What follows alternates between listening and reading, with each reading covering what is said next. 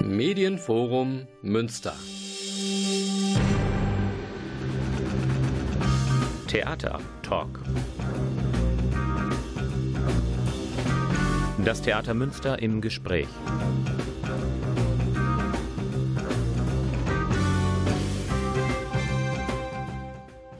Guten Abend, meine Damen und Herren, Sie haben den Theatertalk eingeschaltet, die März-Sendung des Theaters Münster.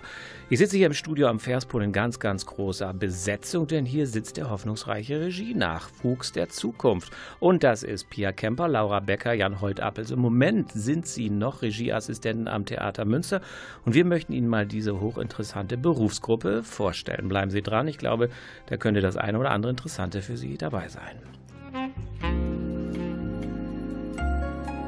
Thank you.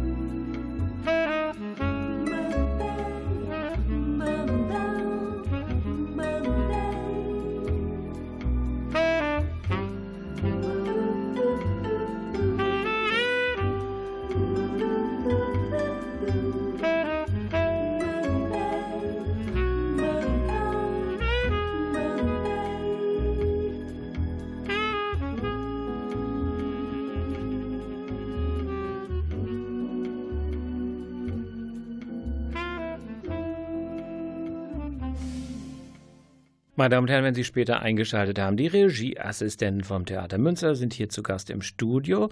Pia Kemper betreut das Musiktheater, Laura Becker, Jan Holt-Appels, das Sprechtheater, das Schauspiel und dann natürlich auch das Kinder- und Jugendtheater.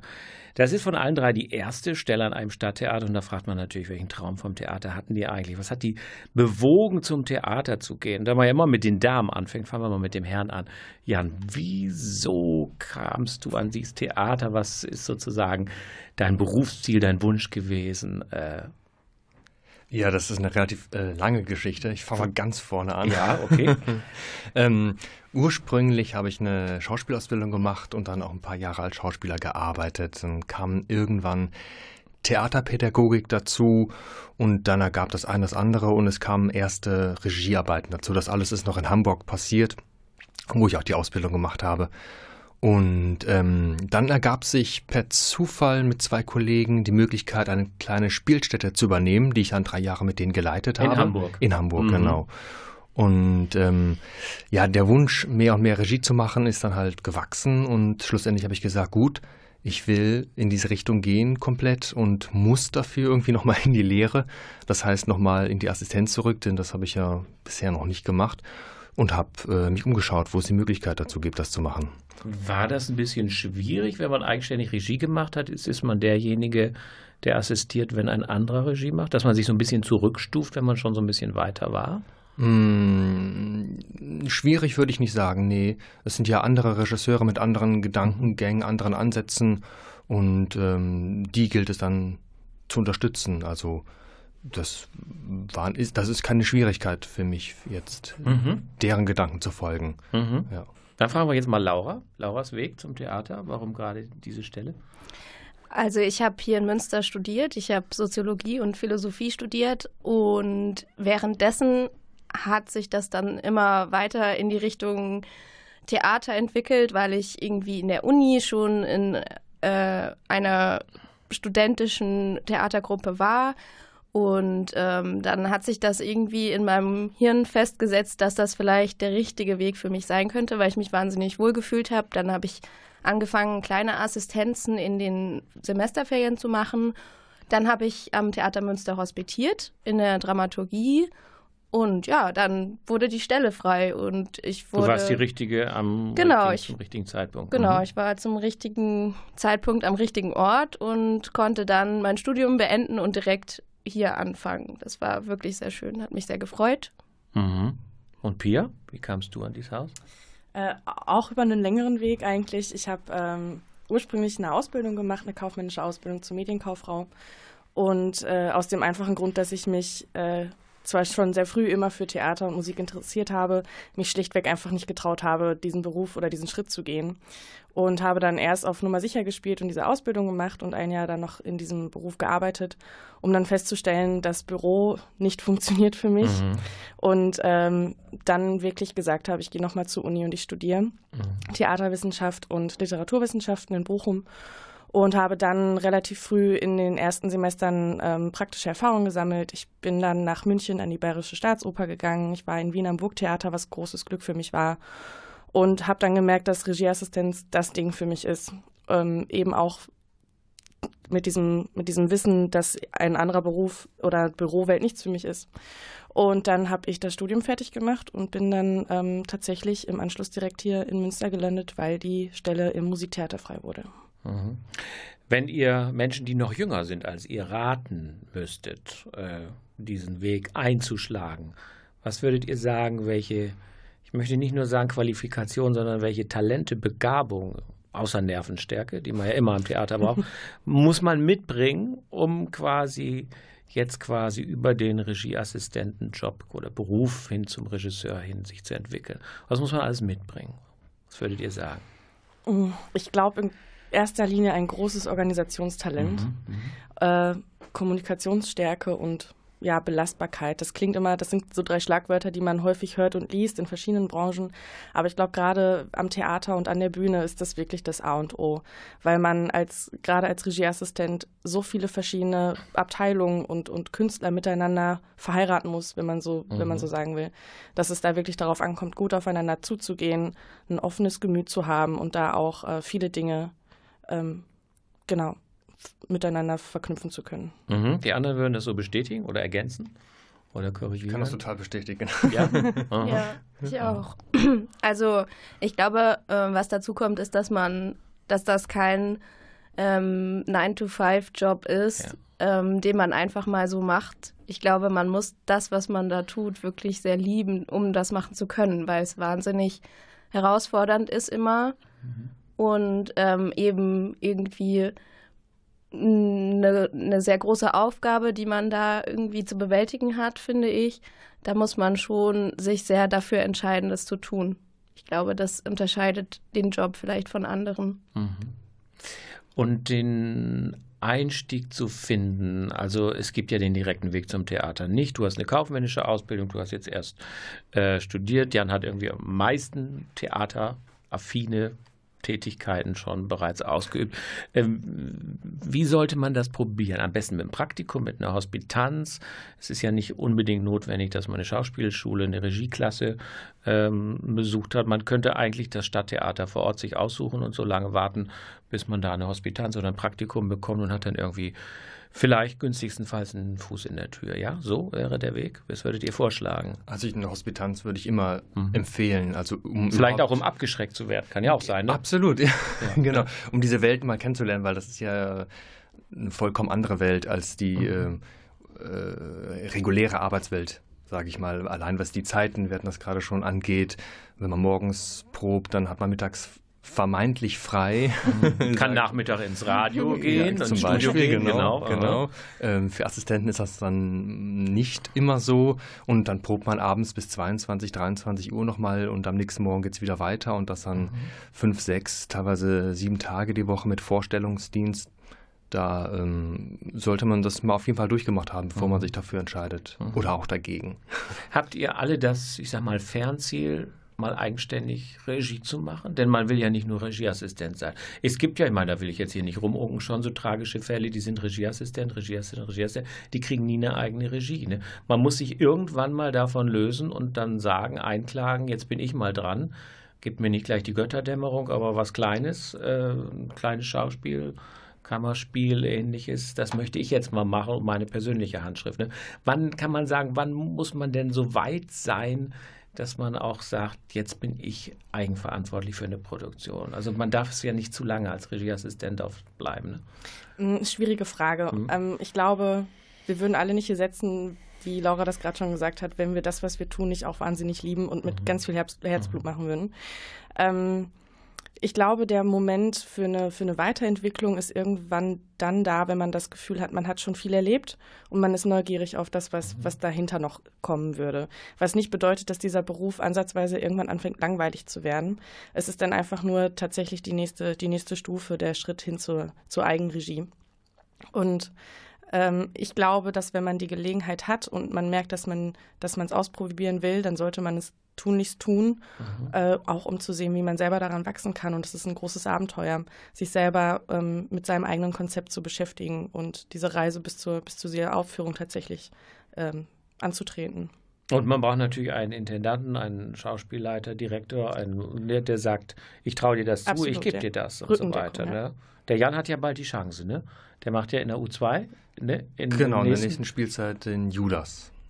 Sag mal zwei, drei Sätze zu dem Stück. Zum äh, Stück. Judas als ja. Figur kennen wir ja, aber genau, Judas als Figur kennen wir. Ähm, ist von Lot Wekemanns, äh, niederländische Autorin, von der zurzeit das Stück Falsch in der Aha. deutschsprachigen Erstaufführung in der U2 läuft.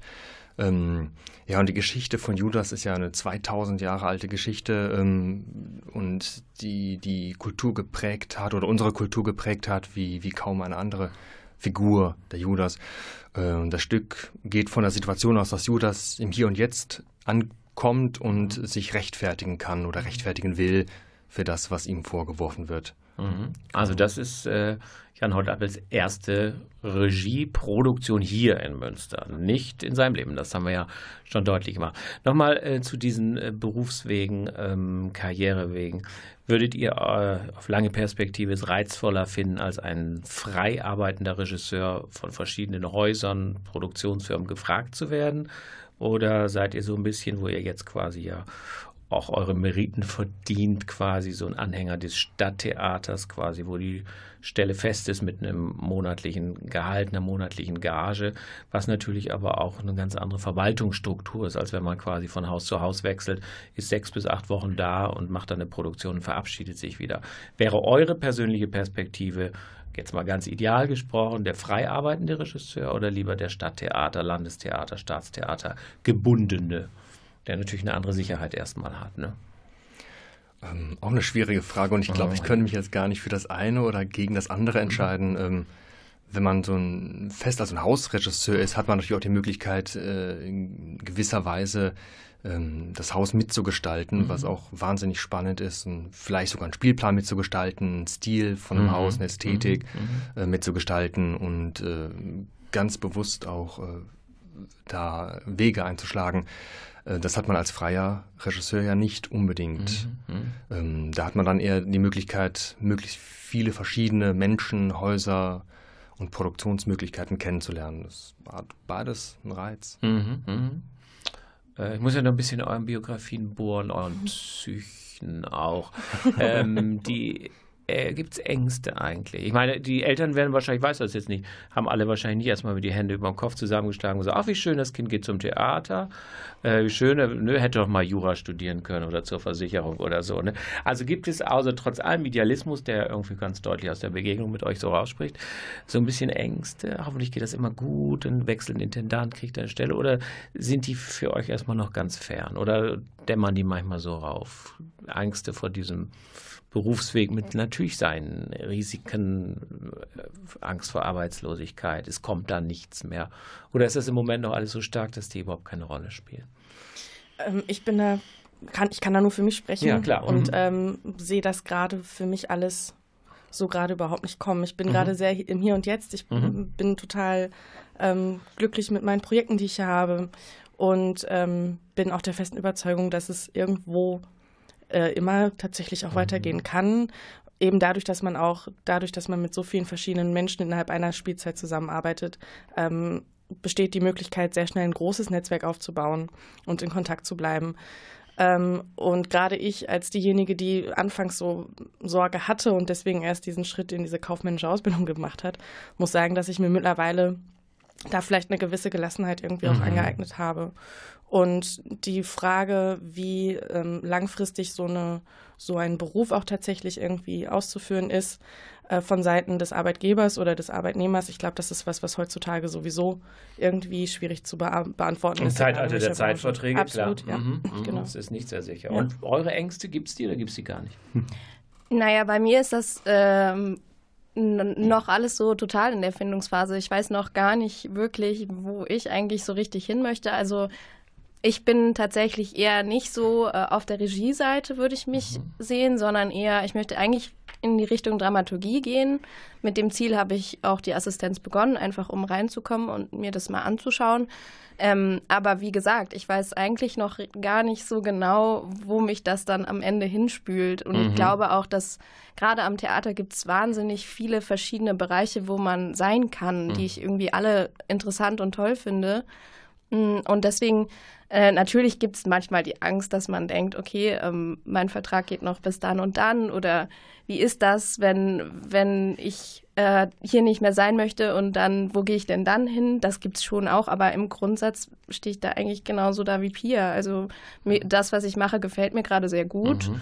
Und ähm, ich bin eigentlich auch der Überzeugung, dass da irgendwann irgendwie dann was kommt, was mich dann auch interessiert. Also weil genauso war das mit der Regieassistenz hier auch. Mhm. Und äh, genau, also ich denke auch, es geht eigentlich immer weiter. Man weiß nur manchmal nicht, wohin mhm. genau. Und Jan, hat Jan Ängste?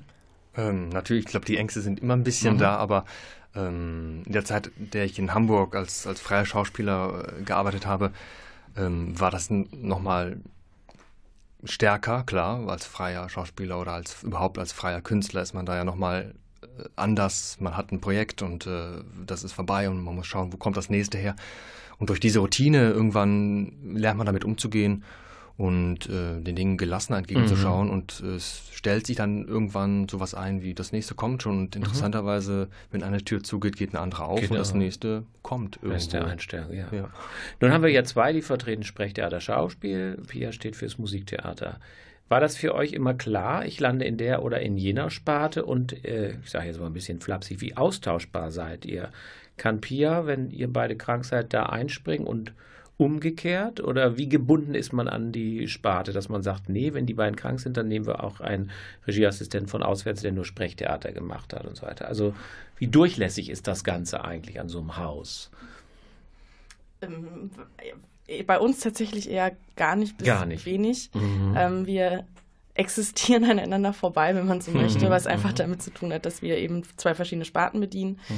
Ähm, liegt vor allem auch einfach an der Kapazität, die mhm. das Theater Münster fährt. Also alle drei von uns haben unglaublich viel oder sind mit unseren Produktionen so ausgelastet, dass da auch ein Einspringen oder in, ein in die Bresche springen äh, gar nicht möglich ist, was schlichtweg damit zu tun hat, dass Proben parallel laufen, mhm. dass Vorstellungen parallel laufen. Mhm. Gerade am Wochenende sind äh, unsere drei Spielstätten im großen Haus, im kleinen Haus und die U2 häufig von uns dreien dann betreut auch.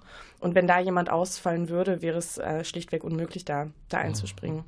Und dieses Einspringen oder Vertreten würde ja auch bedeuten, dass man äh, eine komplette Produktion, die die Kollegen im Idealfall sechs Wochen lang betreut haben und dann äh, im, im Sinne der Abendspielleitung dann abends auch auf der Bühne betreuen, ähm, da müsste man erstmal reinwachsen, man mhm. müsste die Regie natürlich erstmal lernen, mhm. damit geht es natürlich los. Mhm. Man müsste dann in der Lage sein, Dinge auf der Bühne zu erkennen, zu korrigieren, Kritik zu machen oder auch Umbesetzungsproben zu machen.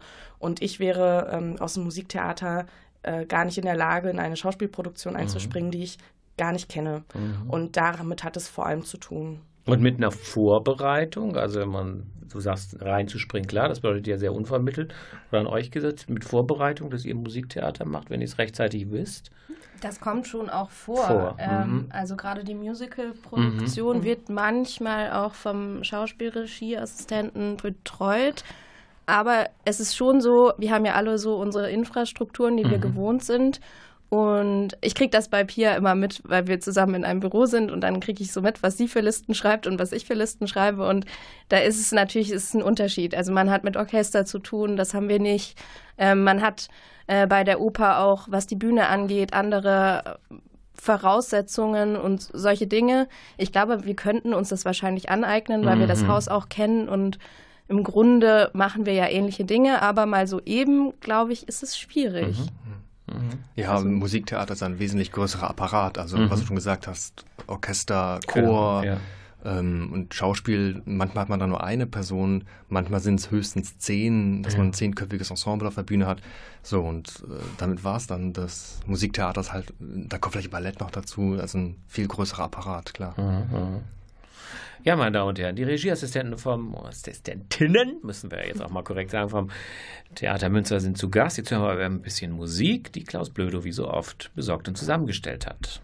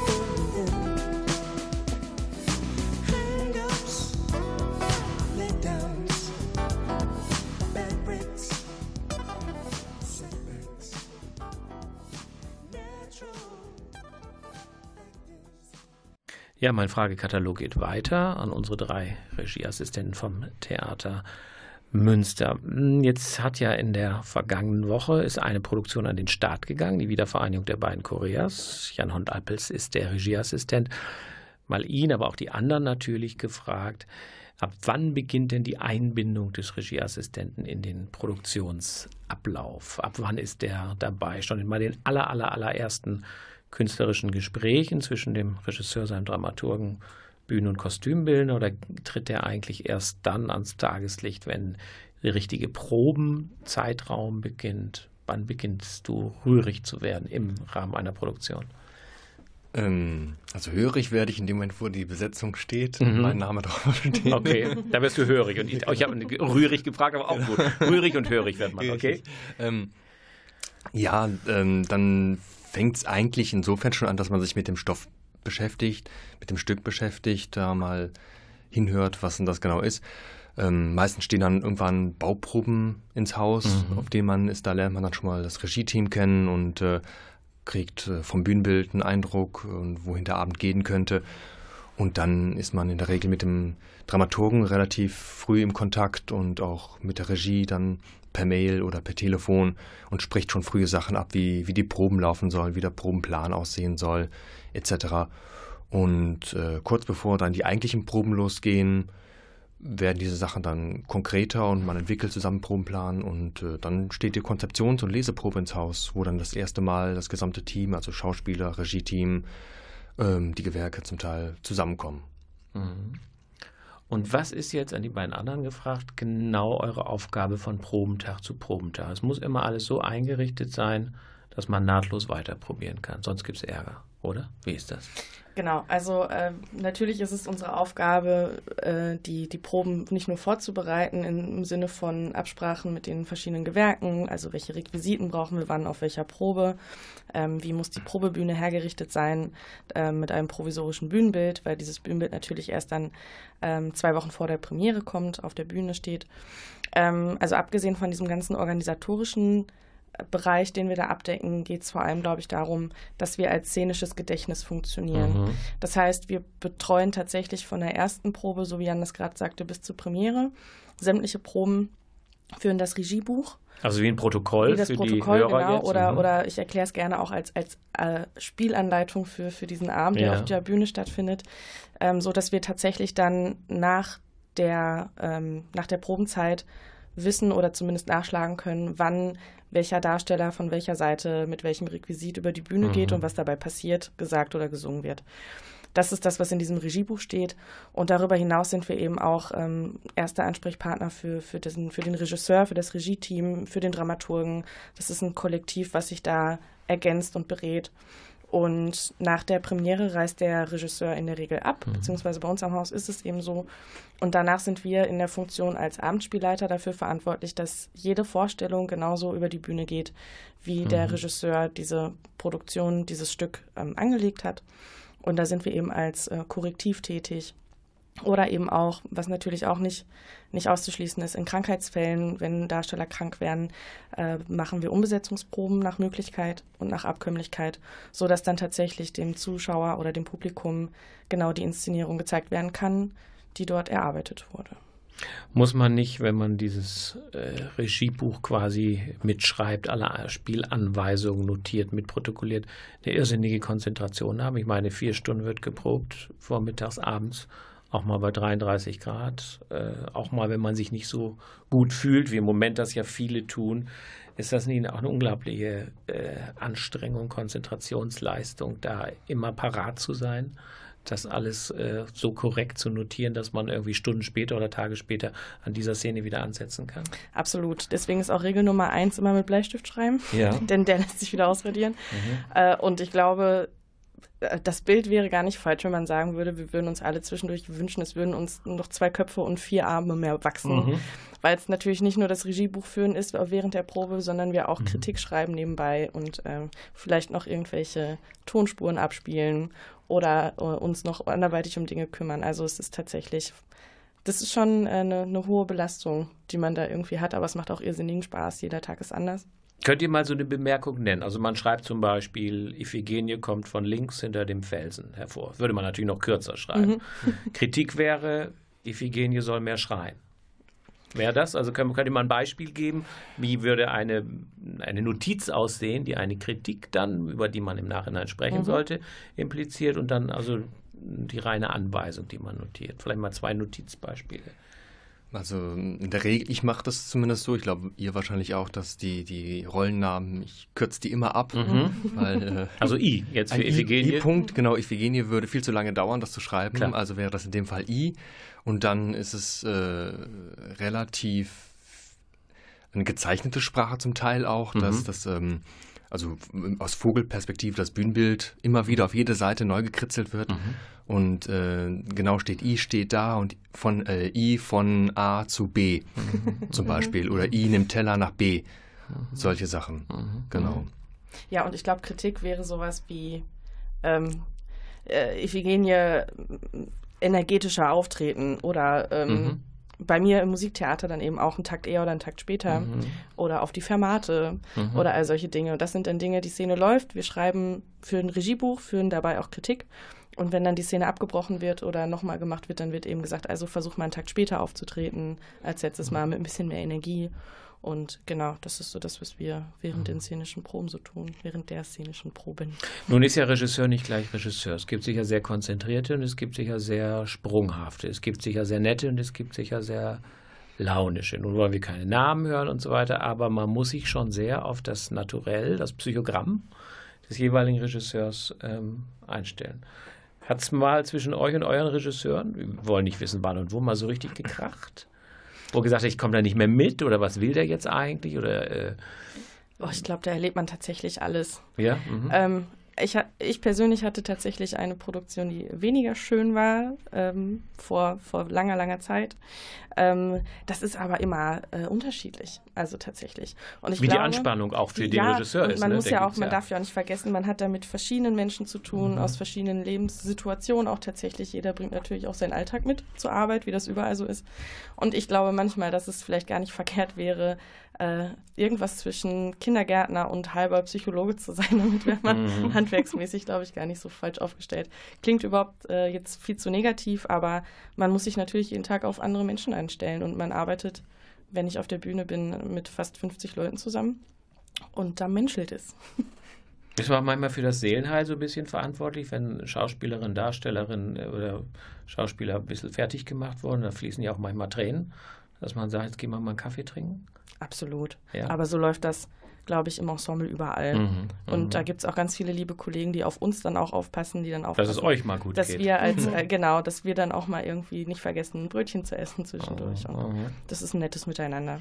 Ja. Ein Thema ist ja auch, wie autoritär ein Regisseur ist. Das mhm. heißt, äh, seid ihr nur der Protokollant oder könnt ihr auch mal eine Idee haben? Dürft ihr manchmal eine Idee haben?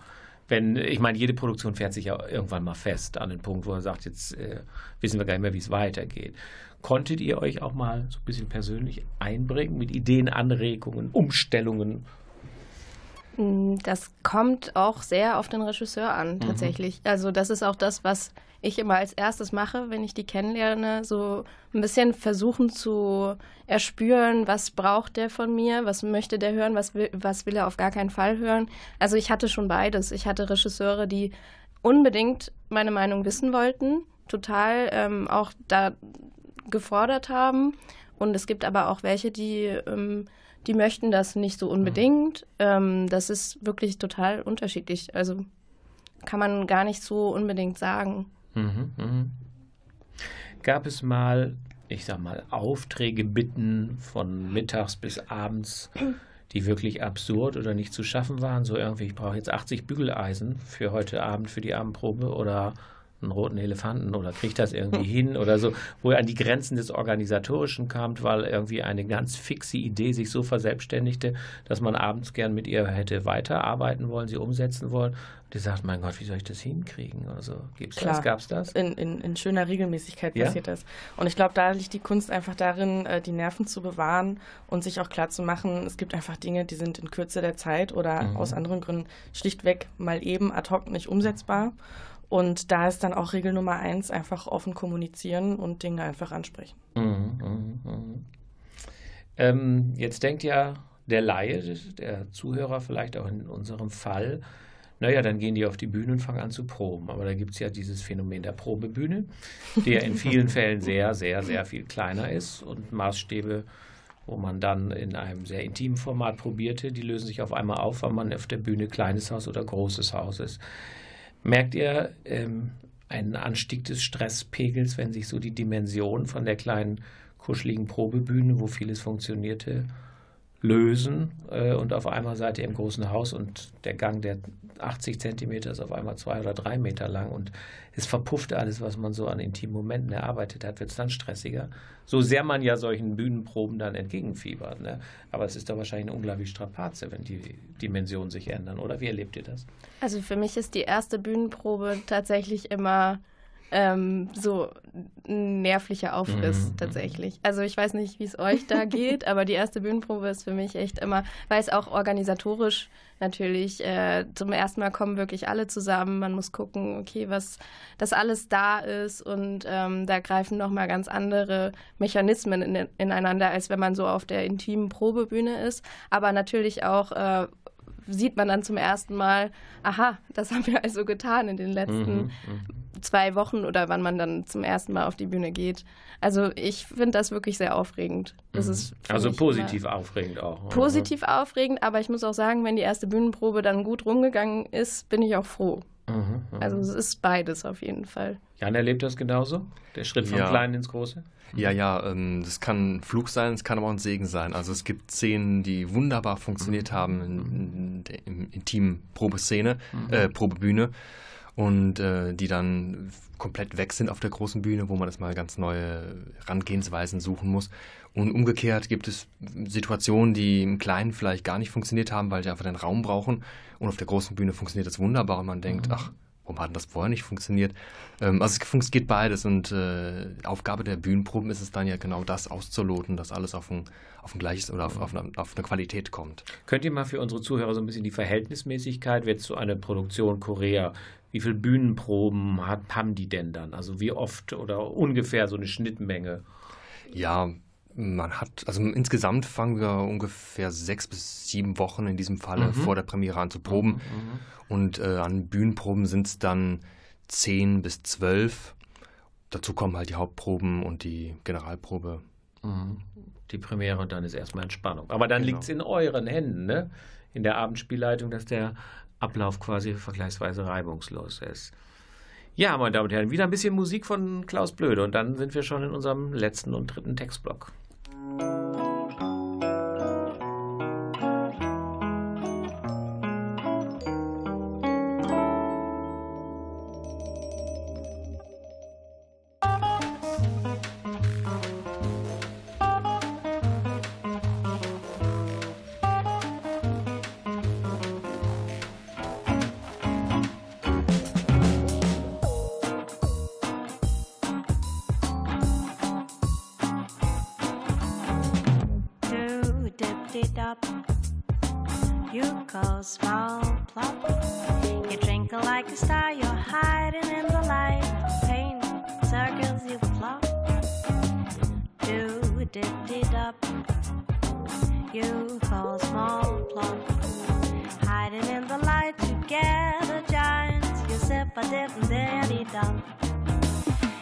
them laughing, shiver in time.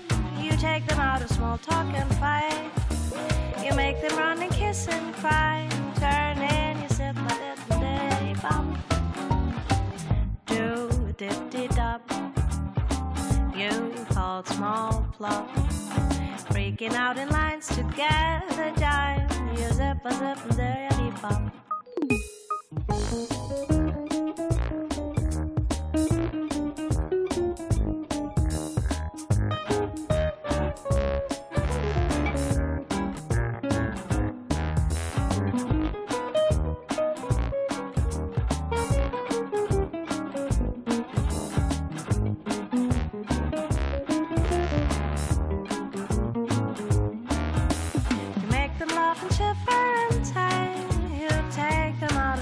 look and fight. You make them run and kiss and cry turn in your zip a dip and dilly pop. I do dip dee dop. You call, you small you plop. You drink like a star, You hide in the light. You paint, circle, you plop. Do dip dee dop. You call small plop. You're freaking out in lines to.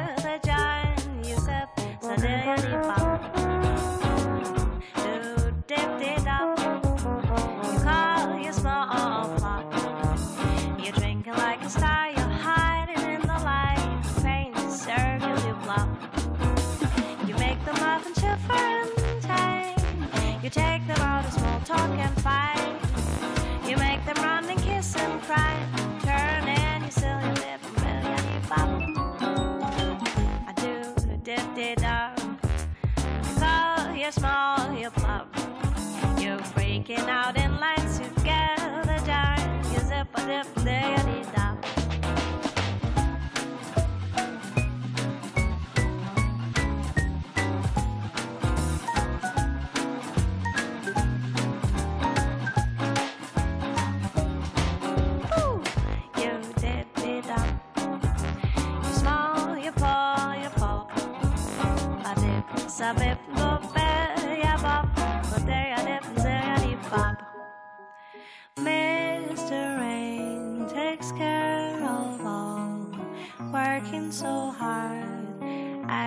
so smart, collecting all under trees and roofs, romantically pairing you.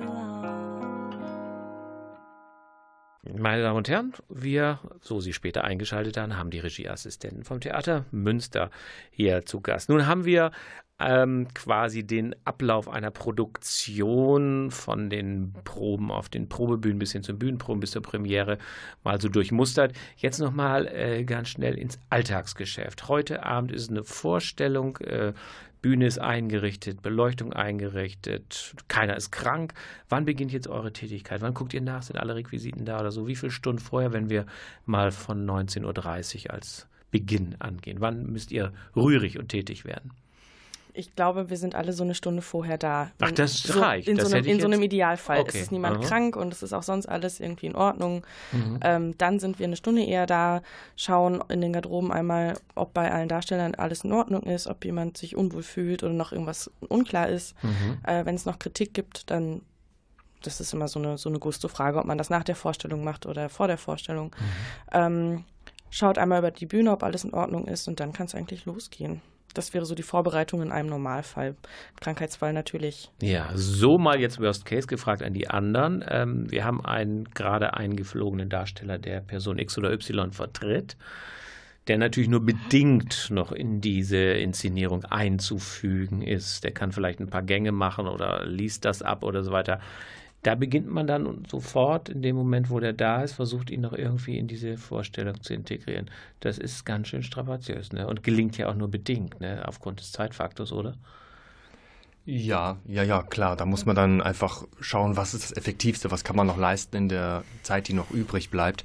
Äh, Der erste Gang ist dann meistens eh ohnehin in die Schneiderei oder in die, in die Anprobe, das Kostüm passt. Und dann geht's gleich äh, ins Proben. Und ähm, dann gibt's. Am besten ist natürlich, wenn, wenn wir Assistenten frühzeitig davon erfahren, dass man das Ganze vorbereiten kann, dass man der Person einen Laufzettel mitgeben kann, sagen kann, wann, in welcher Szene, von wo aufgetreten wird, ähm, wo im besten Falle abzugehen ist und was so ungefähr die Gänge sind auf der Szene zwischendurch. Ähm, und im Worst Case wird mit Textbuch gespielt. Hauptsache die Vorstellung läuft. Ne? Genau. So, jetzt blicken wir mal ganz akut in den Monat März. Der Jan Holtappels hat schon erzählt, Wiedervereinigung der beiden Korea ist jetzt sein Projekt. Sein großes eigenständiges Projekt ist dann Judas in der neuen Spielzeit. Laura, was betreust du demnächst als nächstes? Im Moment hast du nichts, glaube ich, aber bald kommt was. nichts. Genau, meine nächste Produktion ist Amphitryon im Ah. kleinen Haus. Und Pia macht gerade was? Wir proben gerade fleißig Cendrillon. Ähm, da haben wir dann im April Premiere im großen Haus. Auf Deutsch Aschenputtel. Auf Deutsch Aschenputtel. Und dann kommt natürlich deine Produktion auch in der nächsten Spielzeit. Die wollen wir erwähnen. genau. Das da ist, erzähl mal ein bisschen. Ja, ähm, ich werde nächste Spielzeit auch mein Regiedebüt geben, wenn man Mhm. so will, und äh, darf und freue mich sehr darauf, das äh, Tagebuch der Anne Frank machen in der U2.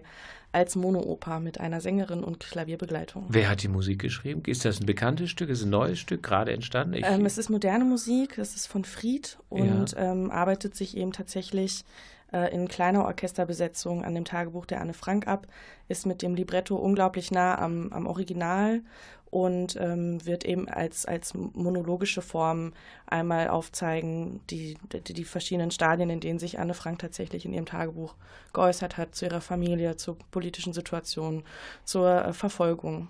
Das ist natürlich eine Herausforderung. Ich meine, du äh, stemmst so Riesenapparate äh, mit Opern und jetzt äh, sechs Wochen mit einer Sängerin ganz intim, auch noch diesen Ja. Stoff, der ja nicht ohne ist, zu erarbeiten. Ne? Das Als- wird, das wird unglaublich spannend tatsächlich, wenn man Ja. sich eben vom, vom großen Haus auf die U2 äh, begibt und dann eben wirklich die, die Unmittelbarkeit zwischen Publikum und Darsteller auch hat. Das ist was ganz anderes, als wenn man den großen Orchestergraben dann dazwischen hat. Kann ich mir vorstellen. Mhm. So, ich spiele ja wie so oft in dieser Sendung gern mal die gute Fee, unabhängig von Etats, Darstellern, wie auch immer. Welches Stück möchtet ihr gern mal im Leben inszenieren? Was ist euer Favorit? Wir fragen nicht nach irgendwelchen äußeren Bedingungen. Ihr habt freie Wahl aus dem gesamten Musik-Sprechtheater-Repertoire zu nennen, was ihr nennen möchtet. Wer fängt an? Wer hat einen Traum? Okay, ich fange an. Pia, ja. Das kann nämlich, es war nämlich schon immer so, ich muss irgendwann mal Hänsel und Gretel von Humperdinck Ah. inszenieren. Ich muss, das habe ich meinen Eltern und meinem Papa vor allem versprochen. Und wenn ich Weil die das so lieben auch. Ja, ich bin damit groß geworden und das wäre so das Ding. Okay. Das wäre das Ding, einmal diese Märchenoper von Humperdinck zu machen. Ja. Hm. Was haben die anderen im Hinterkopf? Ähm, also ich würde wahnsinnig gerne den Wojciech machen. Mhm. Ähm, als Büchner-Fan. Okay. Gibt es ja nicht so wahnsinnig viel Material für die Bühne, Ja. äh, überhaupt Material, aber ist Das wäre dein Favorit. gute Sache. Wir haben ein gutes Gefühl, dass das mal Ja. klappt. Und Laura? Bei mir ist es Caligula von Camus. Und Ach, was wir ja jetzt gleich. Nein, ja. pass auf, aber leider Ja. bist du noch nicht die Regisseurin. Nee. Aber es bleibt zu hoffen, dass es dann mal deine eigene Handschrift trägt. So, äh, wir sind in den letzten Sekunden der Sendung. Jetzt noch mal schnell der Favorit dieser Spielzeit für euch. Was würdet ihr euren, unseren äh, Zuschauern, unseren Zuhörern ans äh, Herz legen? Und wenn es noch nicht fertiggestellt, dürft ihr auch noch eine Empfehlung, worauf ihr euch besonders freut in dieser Spielzeit, aussprechen. Aber ein Stück müsst ihr nennen. Es muss nicht ein Stück sein, das ihr selber betreut habt. Kann ganz woanders her sein. Kann Ähm, das auch ein Tanz sein? Wir haben hier Tanz überhaupt noch nicht heute thematisiert. Wie ihr möchtet. Äh, Ich würde Angels in America sehr empfehlen. Damit sind wir ähm, letzten Monat rausgekommen. Ähm, die Oper von Oetwösch ist sicherlich äh, für, für viele ein bisschen eigentümlich, aber es ist super gearbeitet. Es ist ein ganz aktueller Stoff und das kann ich nur empfehlen. Ist super geworden. Lauras Tipp? Für mich ist es das weiße Album, einfach weil da persönlich sehr viel Herzblut von mir drin steckt. Mhm. Nach den Beatles. Kurz ergänzt. Genau. Ja, und Jans Favorit? Ähm, der Fassbender. Also Ah. tatsächlich, weil es die erste Produktion war, die ich an dem Haus gemacht habe und weil da auch so ein Ensemble-Gedanke und so ein Ensemble-Stream irgendwie drin steckt, der sich durch alle Vorstellungen gezogen hat. Das Ja, wunderbar. Also aus fachkundigem Mund, meine Damen und Herren, drei Tipps, aber wir haben natürlich noch viele andere Stücke quasi auf dem Spielplan. Außer Montag sind wir fast jeden Abend für Sie da. Kommen Sie gern vorbei, Neubrückenstraße 63, machen Sie schlau über den Spielplan. Ich danke unseren drei Regieassistentinnen und dem Regieassistenten, dass Sie uns einen Einblick in Ihre Tätigkeit gewährt haben. Wir hören uns dann im April, wenn hoffentlich die lauen Lüfte wehen, wieder an dieser Stelle. Alles Gute, kommen Sie gut durch das frühe Frühjahr. Tschüss.